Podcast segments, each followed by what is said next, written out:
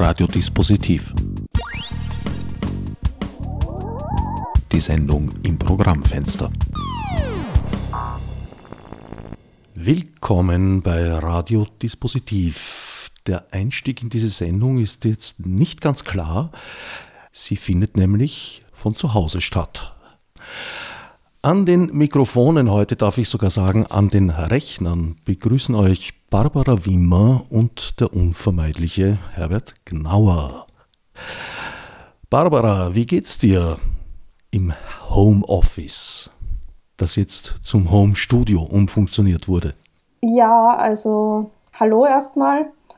Heute geht's mir wieder mal so mittelmäßig. Es schwankt jeden Tag, sagen wir mal so schwankt wie jeden Tag. Du bist, so habe ich mitgekriegt, doch immer wieder außer Haus unterwegs und machst brav deine Spaziergänge. Ja, also ähm, ich gehe jeden Tag spazieren, aber nie länger als ein bis eineinhalb Stunden maximal.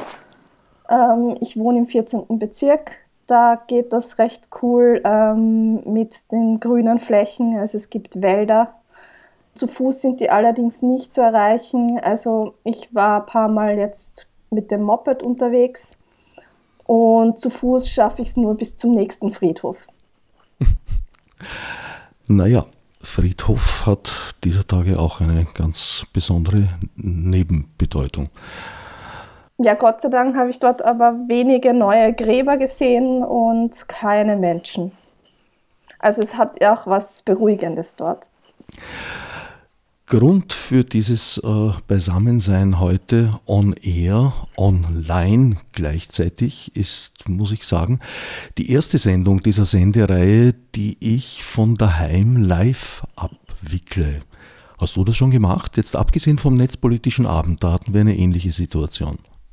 Also ich war als stille Teilnehmerin bei mehreren solchen Events dabei, aber selber am äh, Mikrofon bin ich jetzt tatsächlich zum zweiten Mal seit dem Lockdown auf diese Art und Weise. Der Lockdown. Du hast dir einen etwas ungünstigen Erscheinungstermin für dein jüngstes Buch Tödlicher Crash ausgesucht.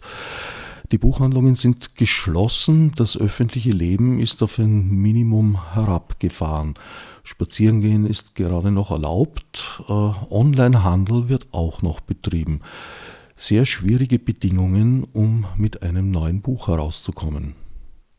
Ja, das stimmt. Ähm, dazu muss ich sagen, der Erscheinungstermin steht jetzt schon seit genau zwei Jahren fest. Also vor zwei Jahren wurde er fixiert vom Verlag Gmeiner. Und ähm, ich war natürlich in Kontakt ähm, mit dem Verlag und sie haben sich entschieden, an dem Termin festzuhalten, weil eine Verschiebung ähm, nicht wesentlich was bringen würde, weil dann müssten alle anderen Werke auch noch weiter nach hinten verschoben werden und es wird sich alles verzögern. Und also ähm, einige große Verlage in Deutschland haben sich dazu entschieden zu verschieben. Aber mein Verlag hat gemeint, äh, ja, es ändert sich nicht viel. Ähm, das Einzige, was sie gemacht haben, ist zum Start des Buches den E-Book-Preis ähm, für zwei Wochen ähm, auf die Hälfte herunterzusetzen. Im Sinne von, ja, damit die Leute jetzt zum Start des Buches wenigstens die elektronische Version davon häufig klicken und lesen und runterladen und sich besorgen. Aber mit dem Lockdown konnte natürlich vor zwei Jahren kein Mensch rechnen. Ja, ist ein wahrscheinlich ungünstiger Augenblick, um ein neues Buch herauszubringen. Gleichzeitig gibt es eben jetzt tatsächlich wieder Menschen, die mehr Zeit haben. Also es ist halt sehr zweigeteilt. Die einen haben den totalen Stress und kommen sicher nicht zum Lesen, weil sie sich um ihre Family, Homeoffice oder Supermarkt arbeiten und so weiter kümmern müssen und voll im Einsatz sind. Und die andere Hälfte wurde in Kurzarbeit geschickt und hat halt sicher viel Zeit zum Lesen.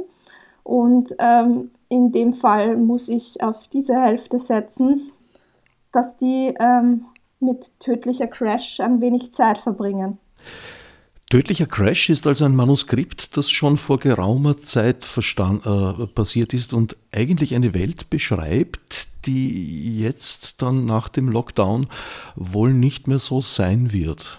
Ja, also in Tödlicher Crash, um es ganz kurz zu erklären, worum es da eigentlich geht, geht es um einen Politiker, also den Finanzminister der Republik Österreich, der ein selbstfahrendes Auto sich besorgt hat. Eines von den ersten äh, dreien, die im Lande zugelassen worden sind und dann plötzlich unvorhergesehen äh, verunglückt. Und ähm, was dann halt passiert, es ist unklar, ob es ein Unfall war oder ein Hackerangriff dahinter steckt. Und das Ganze spielt in Wien im Jahr 2022.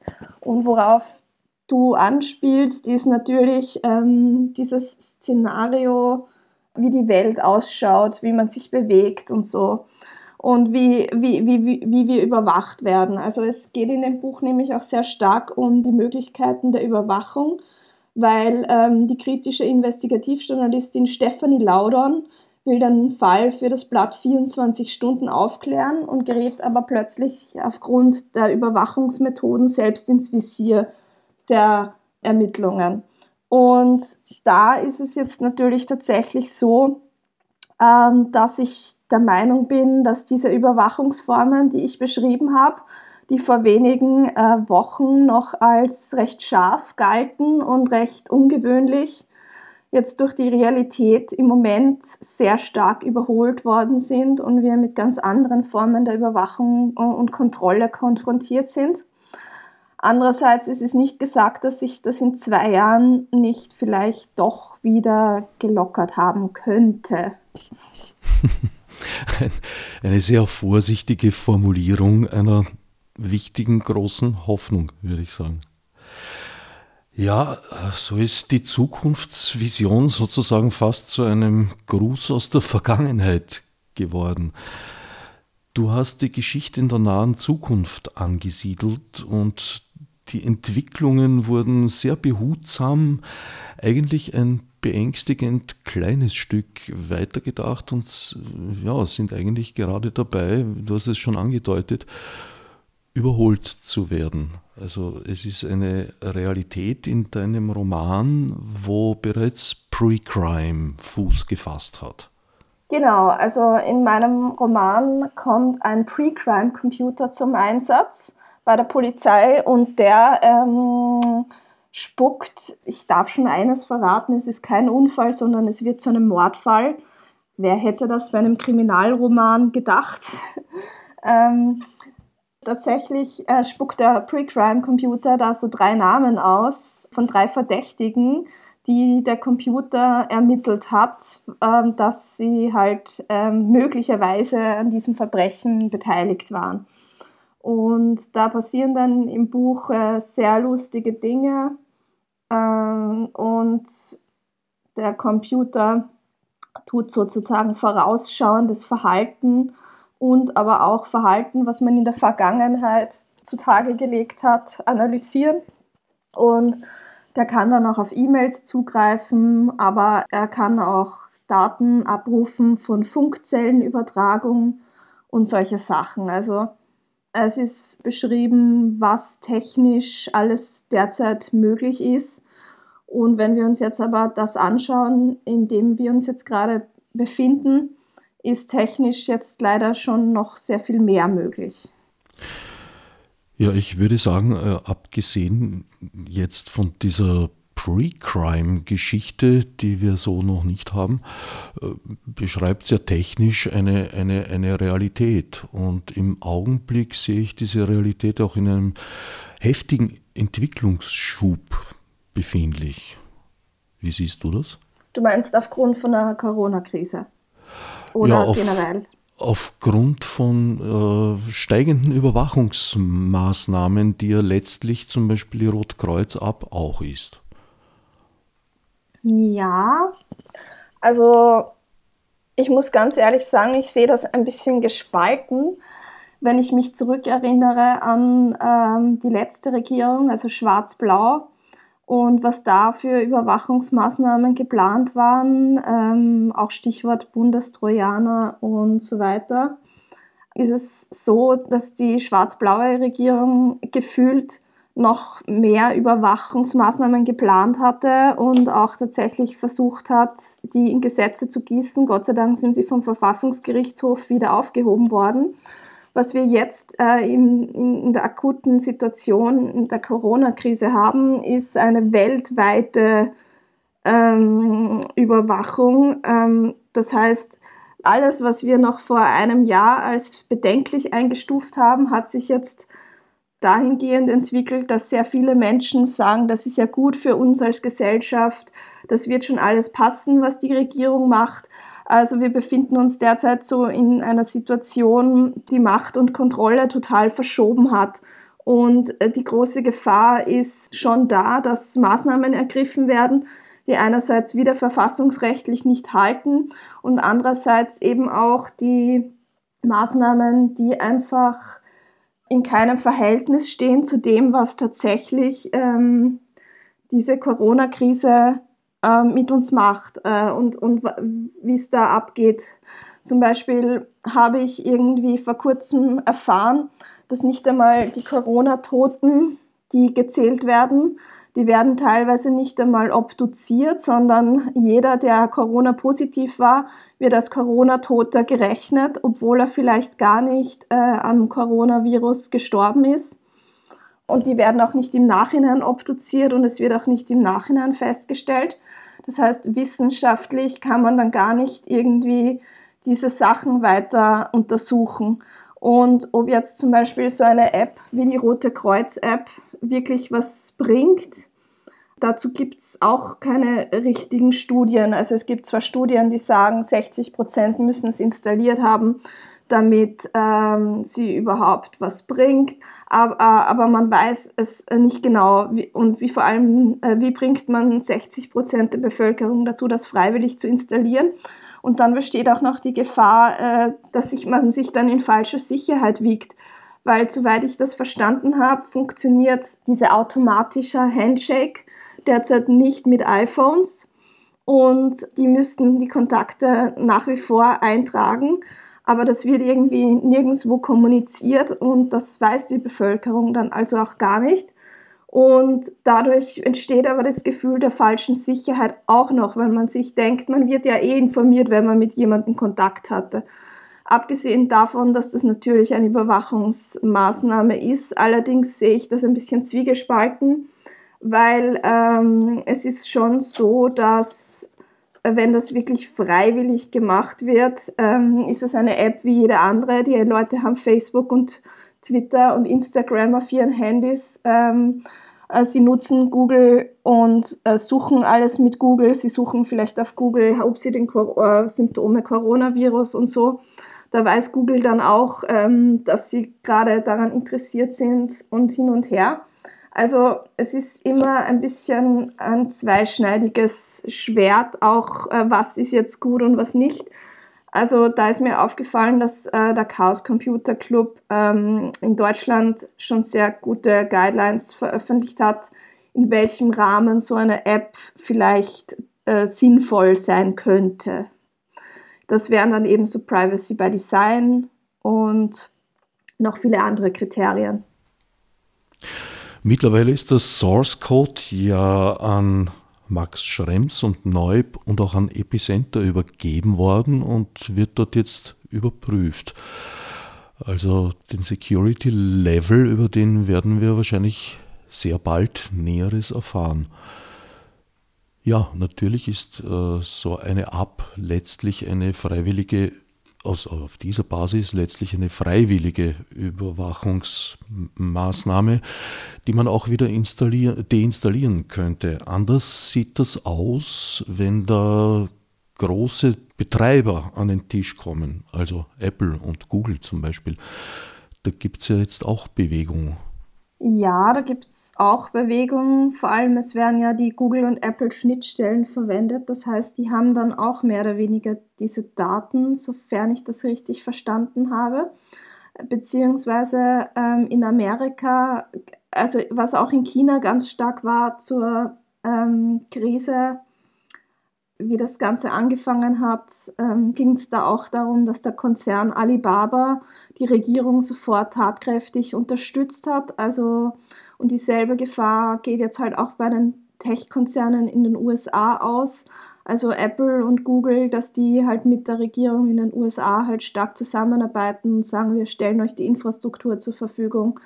Und ähm, wir in Europa haben halt ähm, keine Tech-Riesen in dem Sinne, also keine Tech-Monopolisten. Und inwiefern dann Google und Apple auch mit Europa zusammenarbeiten werden, kann ich noch absolut nicht einschätzen. Aber die Bestrebungen sind natürlich da. Besteht die Gefahr, dass einem so eine App einfach ungewollt und ohne gefragt zu werden vom Betreiber auf das eigene Handy gespielt wird oder sagen wir vom Hersteller in diesem Fall eigentlich? Das kann ich nicht realistisch einschätzen, ob diese Gefahr besteht.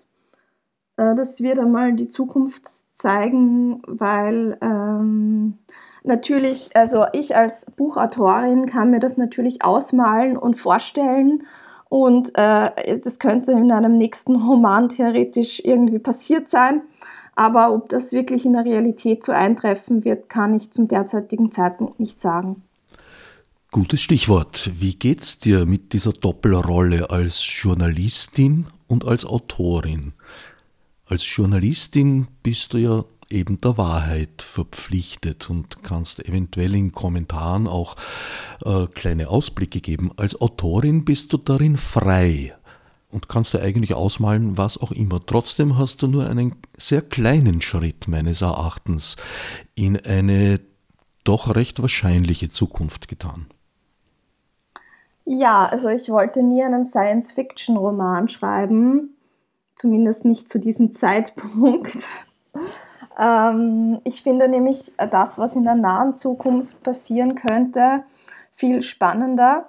Und als Autorin muss ich sagen, äh, sehe ich meine Rolle darin, die Leute ein bisschen auf das vorzubereiten, was kommen könnte und äh, vor allem sie auch ein bisschen zu warnen.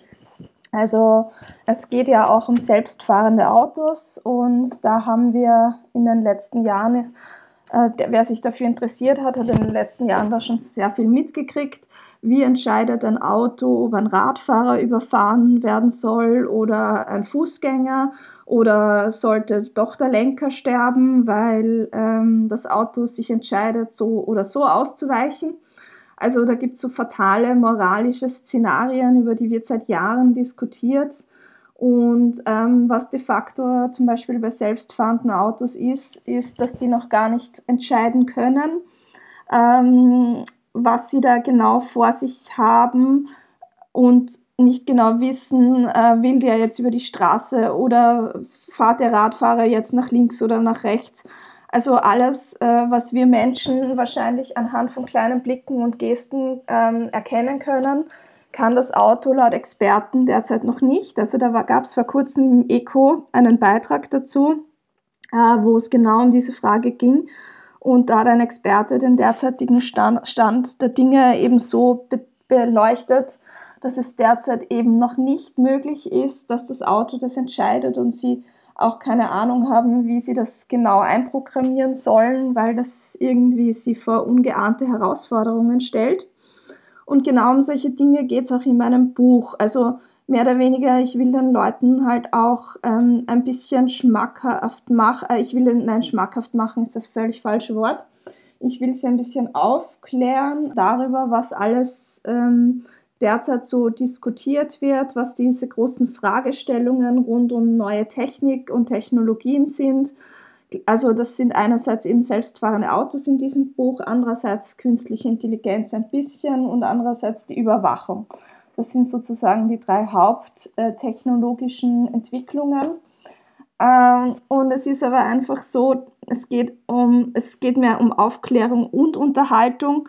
Also ich wollte jetzt nicht irgendwie ähm, moralisch erhoben irgendwelche Ratschläge geben, wie man es ja auch öfter liest, sondern um, ich möchte, dass die Figuren den Leuten Sachen vermitteln und sie dann einfach nachdenken beginnen und sich sagen, aha, ja, das ist aber interessant, da habe ich jetzt irgendwie auch noch was gelernt.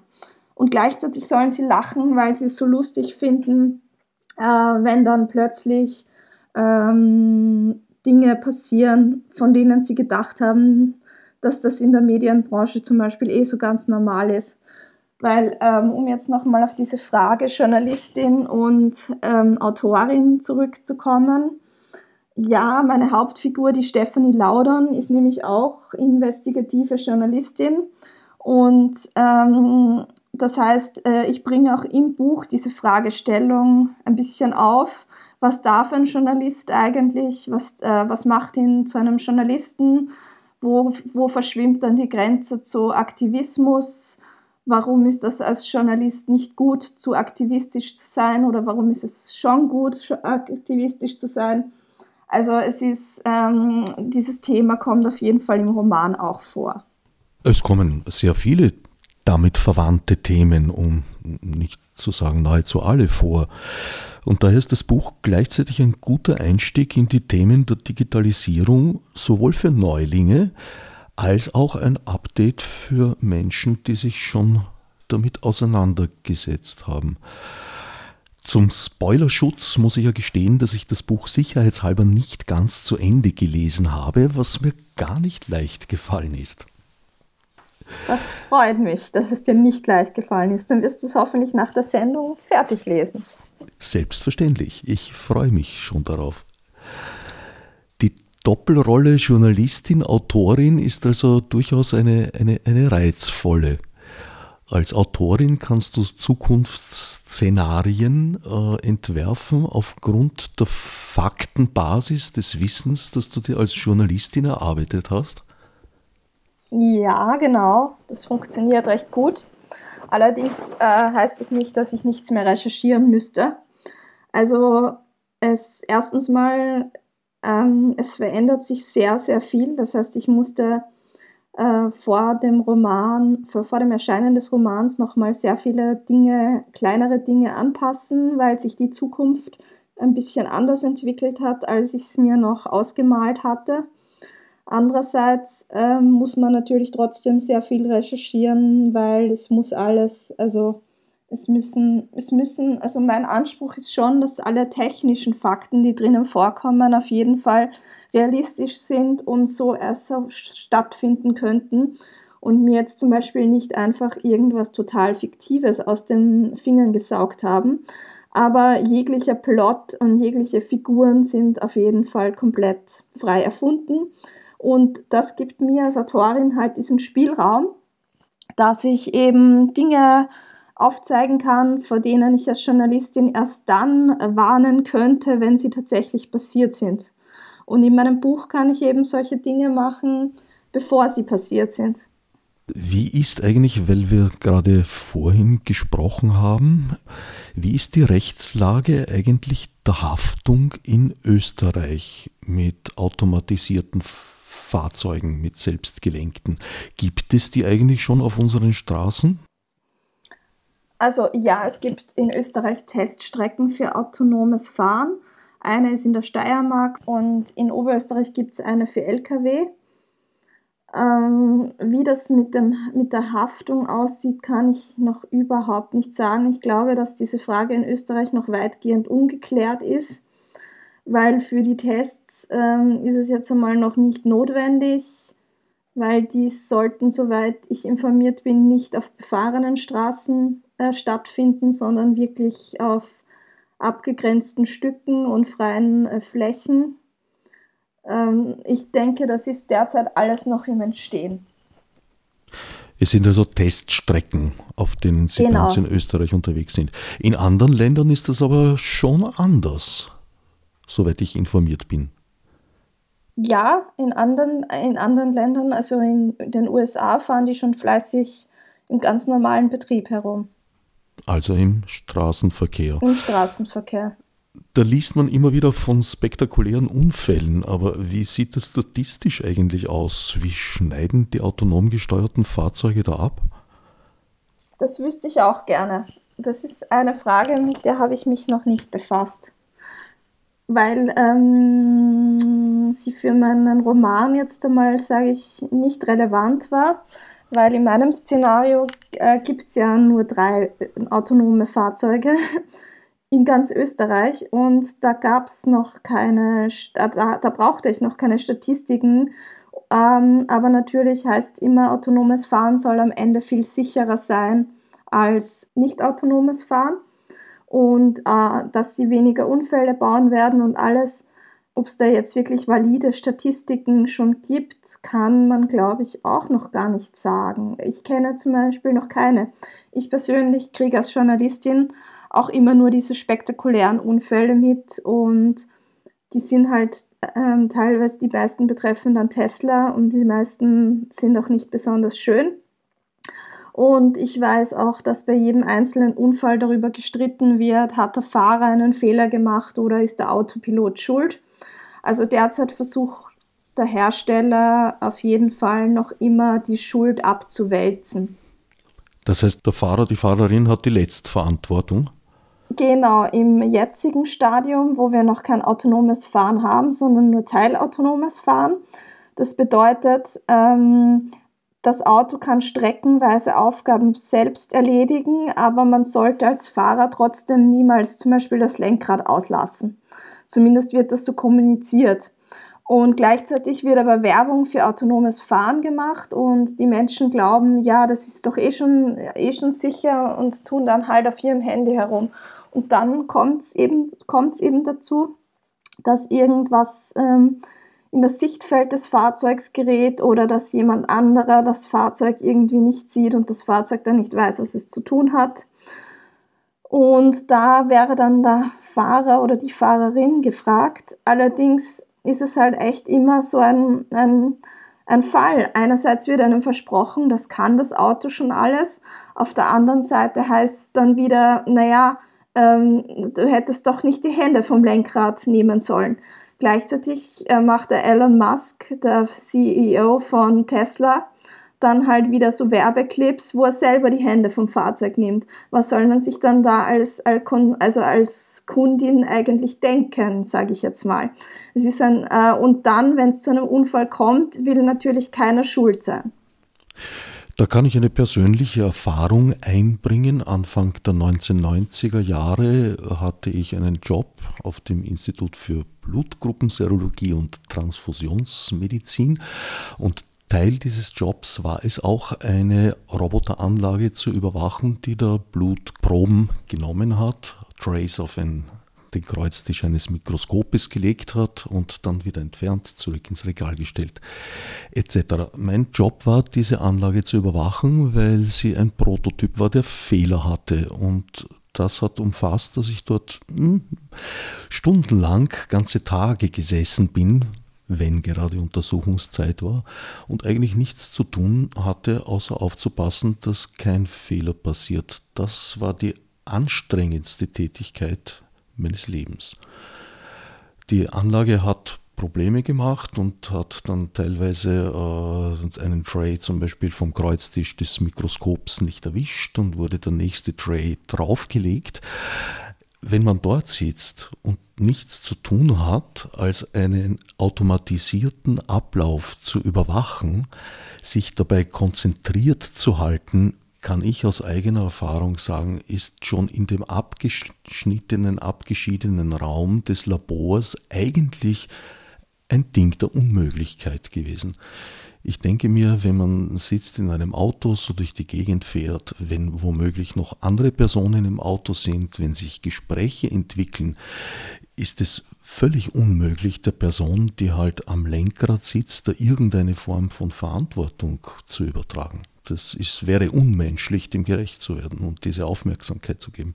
Also ich bin da ganz bei dir und ähm, sage eben auch, ähm, äh, also entweder es darf halt nicht so kommuniziert werden, dass das Fahrzeug das schon kann und ähm, gleichzeitig ist, äh, und mein großes Problem, was ich damit eigentlich auch vor allem habe, ist, ähm, dass äh, dadurch die ganzen Kundinnen und Kunden zu reinen Testpiloten degradiert werden, die halt ihr Leben aufs Spiel setzen, weil Tesla das jetzt eben nicht ähm, in einer geschützten Umgebung testet, wie du in dem Fall in dem Labor, sondern es wirklich auf den Straßen von den Kundinnen und Kunden getestet wird, die das Fahrzeug für teures Geld gekauft haben.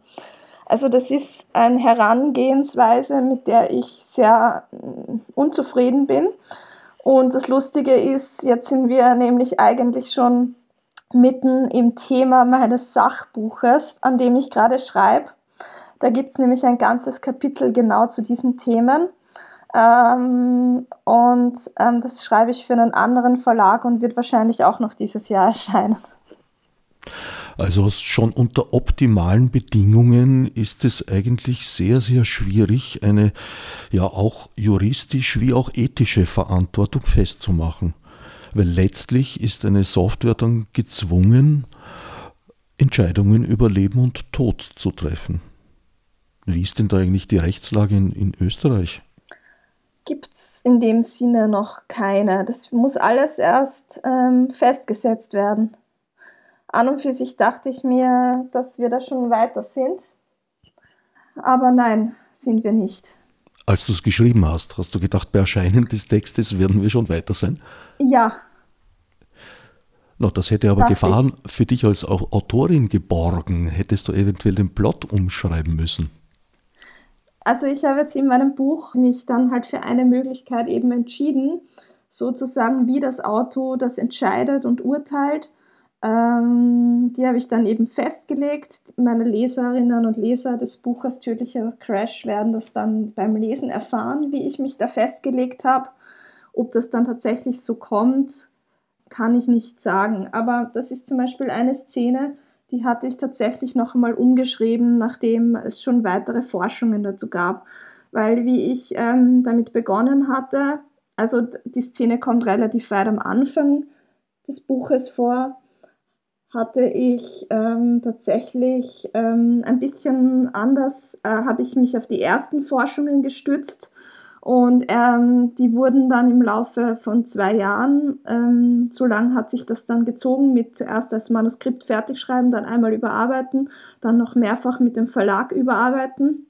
Also in der letzten, allerletzten Überarbeitungsphase habe ich dann da noch einmal die jüngsten Forschungen berücksichtigt damit das Szenario, für das ich mich dann am Ende entschieden habe, am realitätsnahesten sein wird. Übrigens, Herbert, ich habe gerade dein Zigarettenanzündgeräusch gehört und das Lustige ist, obwohl wir nicht im selben Raum sitzen, rieche ich jetzt den Rauch. ja, es gibt einige Überraschungen. Ja, wie geht's dir denn eigentlich damit? Ja, eigentlich überraschend gut, muss ich sagen. Ich bin beschäftigt. Ich arbeite äh, für einen Internet-Provider, Uplink und Service-Provider, wo die Auftragslage derzeit sehr gut ist. Kann man sich nicht beschweren. Also ich bin beschäftigt, ich habe zu tun.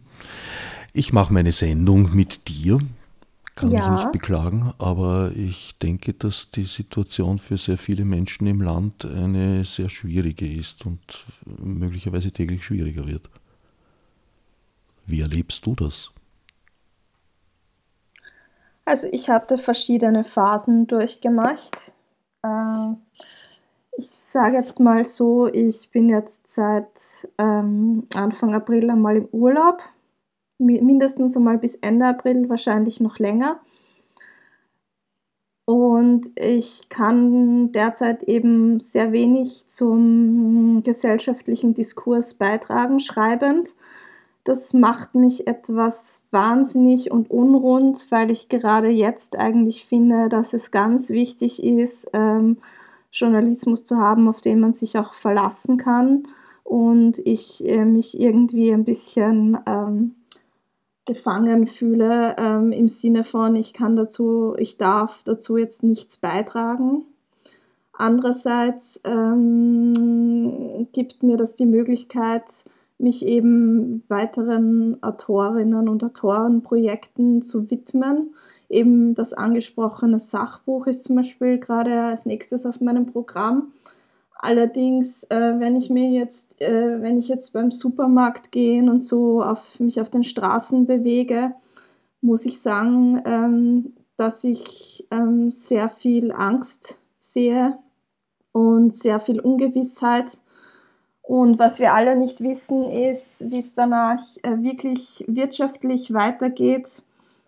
Es wird auf jeden Fall sicher noch ein Kampf zwischen arm und reich werden, beziehungsweise was dieser Lockdown halt auch zeigt, ist, die, die jetzt in einer kleinen Wohnung wohnen, ähm, ohne Balkon, mitten in der Stadt, die keine Grünflächen haben, die sind halt jetzt wesentlich ärmer dran als Menschen mit Garten und Balkonen und Autos. Ich dachte mir zum Beispiel niemals, dass Autos mal Freiheit bedeuten würden.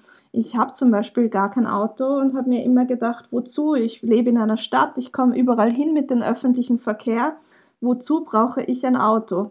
Jetzt gerade ähm, wünsche ich mir manchmal nichts sehnlicher als ein Auto, weil ich dann einfach wohin fahren könnte, wo wirklich keine Menschenseele außer mir ist, wo ich ganz allein bin und ähm, ja, jetzt habe ich nur einen sehr eingeschränkten Radius und so ein eingeschränkter Radius, der macht mich fertig.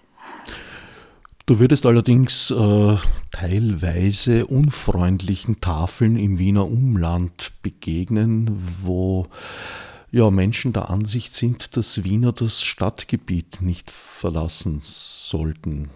Ja, was diese Entwicklung hervorgebracht hat, äh, ist natürlich das Blockwartsystem, was es vorher schon ein bisschen gab, hat sich wesentlich verschärft.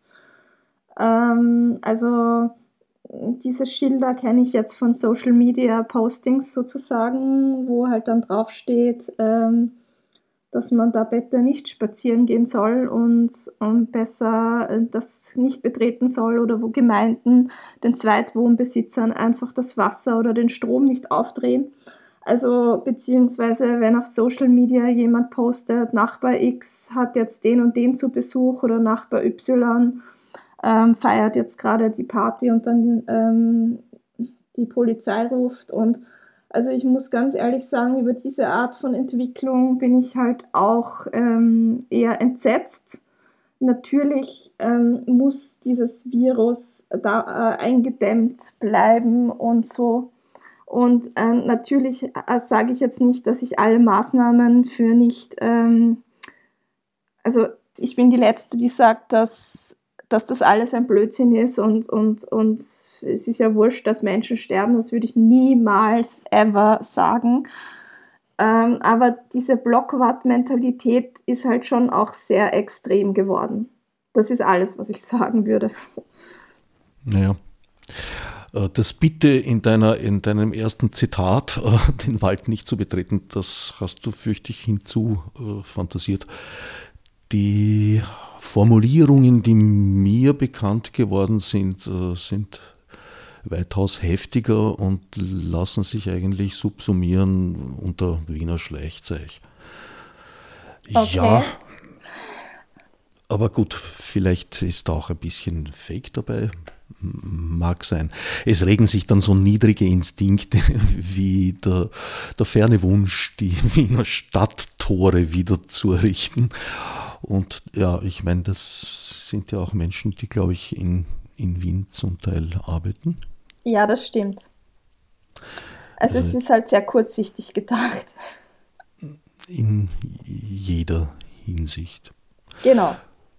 Bis jetzt sind mir ja keine Horden begegnet. Ich bewege mich allerdings auch sehr wenig am Stadtrand, muss ich gestehen. Na, also wenn ich unter der Woche spazieren gehe, treffe ich eigentlich überhaupt niemanden. Gestern, muss ich sagen, war schon sehr viel los, aber es waren halb, die meisten Leute, denen ich begegnet bin, waren eher diszipliniert. Was ich merke an, an positiven Effekten eigentlich ist, dass das Thema Überwachung in den Mittelpunkt rückt. Also es werden jetzt Leute skeptisch und hellhörig, die es vorher nicht waren, auf der einen Seite. Auf der anderen Seite äh, ist auch der Ruf nach verstärkter Überwachung, muss man leider sagen, stärker geworden, lauter geworden. Wie erlebst du das? Mm, ja und nein. Also was ich ähm, merke, was aber damit zu tun hat, ist eben diese verstärkte ähm, Kontrolle und Macht ähm, der Regierung. Also das ist, glaube ich, so eine Art psychologisches Phänomen, was wir leider auch damals schon hatten, ähm, bevor es zu den beiden Weltkriegen kam. Da gab es auch so diesen Moment, wo, wo die Masse alles gut fand, was halt so kam von oben. Und ganz am Anfang dieser Krise hatte ich eben auch dieses Gefühl, dass alle alles gut fanden und alle hatten Angst und diese Angst wurde auch genutzt, um diese Massen zu instrumentalisieren. Und da konnte man dann natürlich auch leichter ähm, den Ruf nach Überwachung, mehr Überwachung einbauen, weil dann kam so ein Beispiel wie Südkorea daher, wo es geheißen hat, ja, dort hat es ja so gut funktioniert mit der Überwachung. Da gibt es ja so eine tolle App und die zeigt dir dann auf so einer tollen Ampel an, rot, grün oder orange. Wenn du eine rote Farbe auf deinem Handy hast, darfst du in keinen Supermarkt mehr. Und das ist Überwachung, totale Überwachung. Das fanden und finden unfassbar viele Menschen gut. Warum? Weil sie wahnsinnige Angst haben. Und warum haben sie so eine große Angst? Weil diese Angst tatsächlich auch geschürt worden ist. Das mag nicht von allen ähm, Playern ähm, bewusst gemacht worden sein. Manche haben da auch einfach mitgespielt, sage ich mal, ohne zu wissen, was ähm, das für Auswirkungen hat.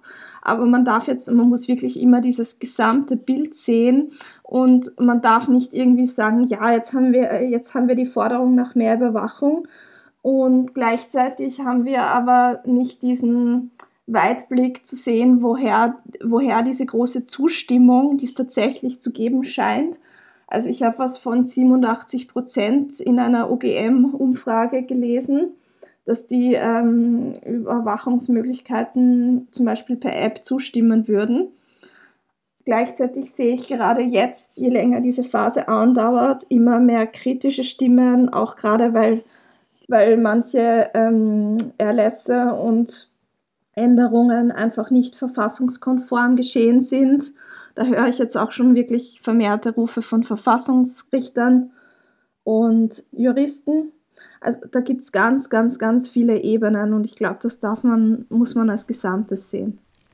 Es sind sehr viele juristische Schnellschüsse geschehen, ja, und es werden selbst von sehr kritischen Institutionen wie zum Beispiel schon genannt Epicenter Works, aber auch Neub sehr viele der Maßnahmen eigentlich für gut befunden, inklusive der App, die eben gerade auf dem Prüfstand steht. Du selber bist äh, in Urlaub als Journalistin, hast du vorhin angedeutet. Ja. Was hält dich davon ab, auf deinem Blog zu publizieren? Ähm, nichts, außer dass ich bisher noch gar nicht dazu gekommen bin, weil ich so wahnsinnig viel zu tun hatte, ähm, dass mir noch keine Sekunde lang auch nur annähernd Fahrt geworden ist, weil ich war jetzt vorwiegend mit meinem Roman mal beschäftigt, damit, dass äh, der auch ein bisschen unter die Leute kommt, weil, wie gesagt, ähm, als Autorin habe ich es derzeit super, super, super schwer. Da ist zum Beispiel gerade das Problem mit den Filterblasen da, weil wenn die Leute mein Buch in den Buchhandlungen nicht sehen, ähm, müssen sie es irgendwie online kaufen. Und da erscheint es aber nirgendwo vorne, weil es ja noch kein Bestseller ist. Und ich hoffe jetzt, äh, dass es einer wird, dass es, äh, dass es endlich dort erscheint. Aber wie gesagt, bisher bin ich überhaupt noch nicht dazu gekommen, ähm, mich weiterhin ähm, auf meinem eigenen Blog kreativ ähm, mit diesen Themen zu beschäftigen. Gleichzeitig weiß ich auch noch nicht, ob ich das jetzt in den nächsten zwei, drei Wochen tun werde, sage ich gleich dazu. Ähm, ich warte jetzt mal ab, was weiter passiert, wenn ich persönlich alarmiert bin, äh, dass irgendwas nicht so passiert, wie, also dass etwas gar nicht passieren dürfte, dann ähm, werde ich mich auf jeden Fall einmischen und wieder mich zu Wort melden. Bis dahin werde ich diesen Urlaub jetzt dazu nutzen, mal ein paar Dinge abzuarbeiten, zu denen ich sonst überhaupt nicht komme. Dein Text ist, wie schon eingangs erwähnt, eigentlich nur ein kleines Stück in die Zukunft gedacht. Siehst du eine Gefahr, dass er von den Entwicklungen jetzt im, im, im, im Zug äh, der Maßnahmen der letzten Wochen eventuell überholt werden könnte? Hm, die Frage hatten wir am Anfang schon und zwar so ähnlich. Ähm, um es jetzt nochmal zusammenfassend zu sagen, die selbstfahrende Autoentwicklung wird definitiv nicht überholt werden. Da befinden wir uns ziemlich genau da, wo das Buch ähm, ansetzt und äh, das wird noch ein langes Thema werden. Da muss ich sagen, dass das Jahr 2022 eher ein bisschen zu früh gegriffen. Ich fürchte, das wird auf jeden Fall noch äh, durch 2025, 2027 kann noch ein paar Jahre nach hinten verschoben werden. Das zweite Thema, was drinnen vorkommt, ist ähm, die Überwachung. Da habe ich eben auch schon gesagt, da glaube ich, dass wir nach dieser Krise durchaus mehr Möglichkeiten haben, als jetzt geschildert sind. Ich glaube aber nicht, dass es so extrem einen Unterschied machen wird, ähm, was ich, äh, also ich glaube nicht, dass es extrem viel anders sein wird, aber das, was geschildert ist, wird uns wahrscheinlich dann als normal vorkommen. Und das dritte Thema, was drinnen vorkommt, ist die Medienbranche und, und auch ein bisschen die Social Media Shitstorms und, und solche Dinge. Da muss ich sagen, das sind wir bereits jetzt genau an dem Punkt, wo es geschildert ist und dass ähm, kritische Journalisten geopfert werden, weil sie irgendwas äh, tun, was äh, der Redaktion nicht gefällt. Also an dem Punkt sind wir, glaube ich, auch schon angelangt. Also ähm, beziehungsweise was in der Medienbranche halt wirklich auch zu befürchten ist, äh, um jetzt auch noch ein bisschen dieses Thema anzusprechen, weil in dem Buch geht es natürlich dank dieser Journalistin, die ermittelt, schon auch stark um die Medienbranche und wie sich die entwickelt. Da sehe ich halt auch ein bisschen die Gefahr, dass durch die Krise sehr viele Jobs wackeln könnten. Und die Medienförderung, die, die jetzt von der Regierung beschlossen wurde, die wird das in keinem Fall ähm, so abdecken. Und die halte ich eher für das äh, falsche Signal. Also ich glaube, dass sehr viele gerade kritische Journalisten irgendwann ähm, in den nächsten ein bis zwei Jahren dank dieser Krise auf der Straße stehen werden. Und das führt natürlich auch dazu, dass immer mehr ähm, Einheitsbrei gegeben wird. Und das sehe ich für die Medienbranche auch die völlig falsche Entwicklung. Würdest du eine positive Entwicklung irgendwo sehen? Also ich meine, hast du eine positive Vision? Äh, von der jetzigen Krise. Ja, habe ich, habe ich tatsächlich. Und zwar, was ich sehr positiv feststellen muss, ist, dass diese ganzen ähm, regionalen äh, Produkte, also Obst und Gemüse aus ähm, Wien und Umgebung und Österreich und Umgebung, sehr stark nachgefragt sind. Also die ganzen Obst- und Gemüsehändler kommen gar nicht mehr irgendwie nach mit ihren Lieferbestellungen. Und ähm, dann halt zu Bio sehe ich auch einen großen Trend hin. Und man könnte das Ganze auf einer anderen Ebene schon dazu nutzen, ähm, sozusagen mehr Nachhaltigkeit und mehr Klimafreundlichkeit in unser künftiges Leben einzubauen und nicht einfach wieder so zurückzugehen in den Status quo, in dem wir vorher waren. Da sehe ich schon eine große, große Chance für den Planeten nämlich und für die Menschheit. Also durchaus auch hoffnungsvolle Aspekte. Ja, also eigentlich, also die Fortsetzung von meinem tödlichen Crash wäre eigentlich wieder ein negatives Szenario gewesen. Ich sage gewesen, das heißt nicht, dass es nicht stattfinden wird. Also ich hoffe, dass alle mit Stephanie Laudon weiterhin interessante Dinge erleben wollen. Aber natürlich arbeite ich im, ähm, im Kopf auch daran, mir Szenarien auszudenken, die eine veränderte, verbesserte Welt zeigen könnten. Also das sehe ich auch. Ähm, vor, vor, das hat lustigerweise ein Tweet ausgelöst von vor zwei Monaten schon. Da hat jemand auf Twitter geschrieben, er hat so viele Dystopien gelesen, er will eigentlich jetzt eher Utopien lesen. Und, ähm, und das ist mal was Neues in einer totalen Dystopie, in der wir eigentlich gerade leben, dann eine Utopie zu entwerfen. Also das wäre für mich fast so etwas wie eine Herausforderung. Also ein positives Bild der näheren Zukunft zu skizzieren. Genau, das wäre ja mal was, oder? Durchaus. Was würde der Gemeiner Verlag dazu sagen? Das kann ich überhaupt nicht sagen. Bist du dort jetzt als Krimi-Autorin fixiert? Also ähm, geplant ist eine Fortsetzung von Tödlicher Crash mit der Hauptfigur Stephanie Laudern und dem Kriminalkommissar Michael Leirerhofer, ähm, die in dem Buch die äh, Hauptrollen der Protagonistin und des Antagonisten spielen. Ähm, wann eine Fortsetzung kommt und ob, kann ich noch nicht sagen, weil das hängt auch ein bisschen von den Buchverkäufen ab. Und da appelliere ich jetzt an alle, die diese Sendung gehört haben und vielleicht ein bisschen ähm, einen Einblick gewonnen haben, auch was, äh, was sie da zu lesen bekommen. Kauft's und lest es und erzählt es allen euren Freunden davon, wenn es euch nicht interessieren sollte. Ähm, vielleicht interessiert es die ja.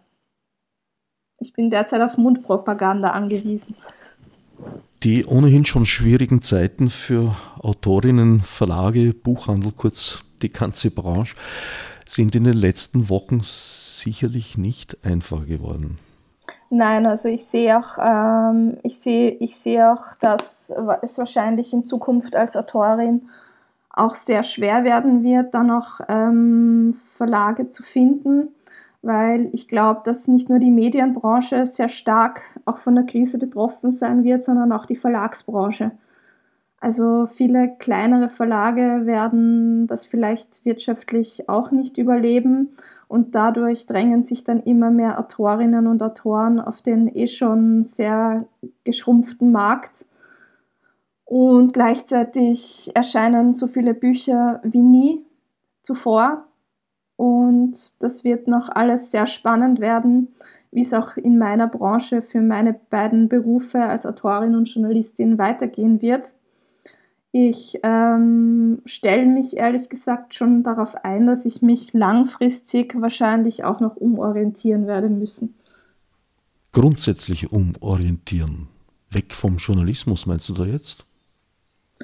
Na, das will ich so nicht sagen, aber es wird sich alles verändern und es wird wahrscheinlich alles, ähm, die Branchen werden wahrscheinlich komplett auf den Kopf noch gestellt und in welcher Form dann wie also ich werde immer kreative Medienschaffende bleiben, so meine ich das gar nicht. Aber ähm, das ist es ja. Kreative sind ja seit, seit jeher irgendwie leben sehr in prekären Verhältnissen. Also kauft mir einen Roman, damit ich nicht in prekären Verhältnissen leben muss. Unterstützung durch die Leserschaft in schwierigen Zeiten. Ja, ich glaube, so viel kann man sagen. Nach diesem Lockdown wird unsere Welt sicherlich anders aussehen, als wir sie bisher erlebt haben. Damit sind wir ungefähr am Ende dieser Sendung. Vielen Dank fürs Zuhören, sagen Barbara Wiemer und Herbert Gnauer. Und dir wünsche ich viel Erfolg mit deinem Text, mit deinem Buch. Es sind, glaube ich, tatsächlich schwierige Zeiten. Nicht nur für Autoren und Autorinnen, aber auch für diese. Mit Monesi. Fichte subsidiar